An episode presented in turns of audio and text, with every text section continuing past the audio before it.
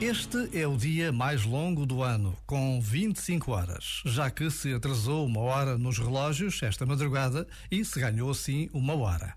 E num dia como este faz sentido perguntarmos de que forma aproveitamos o tempo de cada dia? De que forma aproveitamos cada domingo que passa?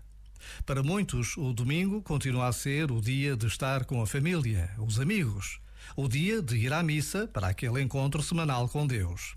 Por vezes, Basta a pausa de um minuto para nos apercebermos de que hoje é um dia longo, mas há tantos e belos encontros que podem acontecer na contagem de minutos.